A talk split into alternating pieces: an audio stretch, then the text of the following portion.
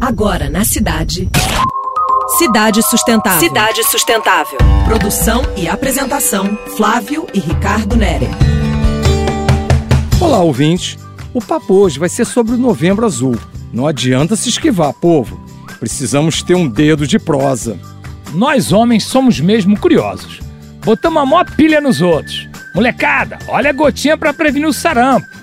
E aí, coroa, já tomou a vacina contra a gripe? É, mas e na nossa vez? Novembro Azul reforça a prevenção e diagnóstico do câncer de próstata. Ele é o segundo mais comum entre os homens. Só ocorre em menor quantidade que o de pulmão. Ano passado, de acordo com o INCA, foram 68 mil novos casos no país. A nossa resistência pode custar caro.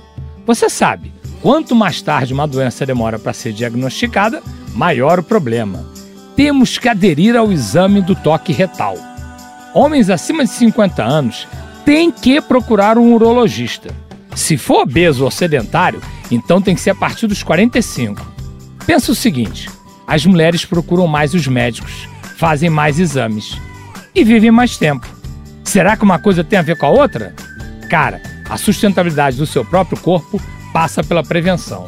Ano passado recebi pelo Zap um anúncio interessante nessa época. Tocava a música do Queen e dizia: Exame do Toque.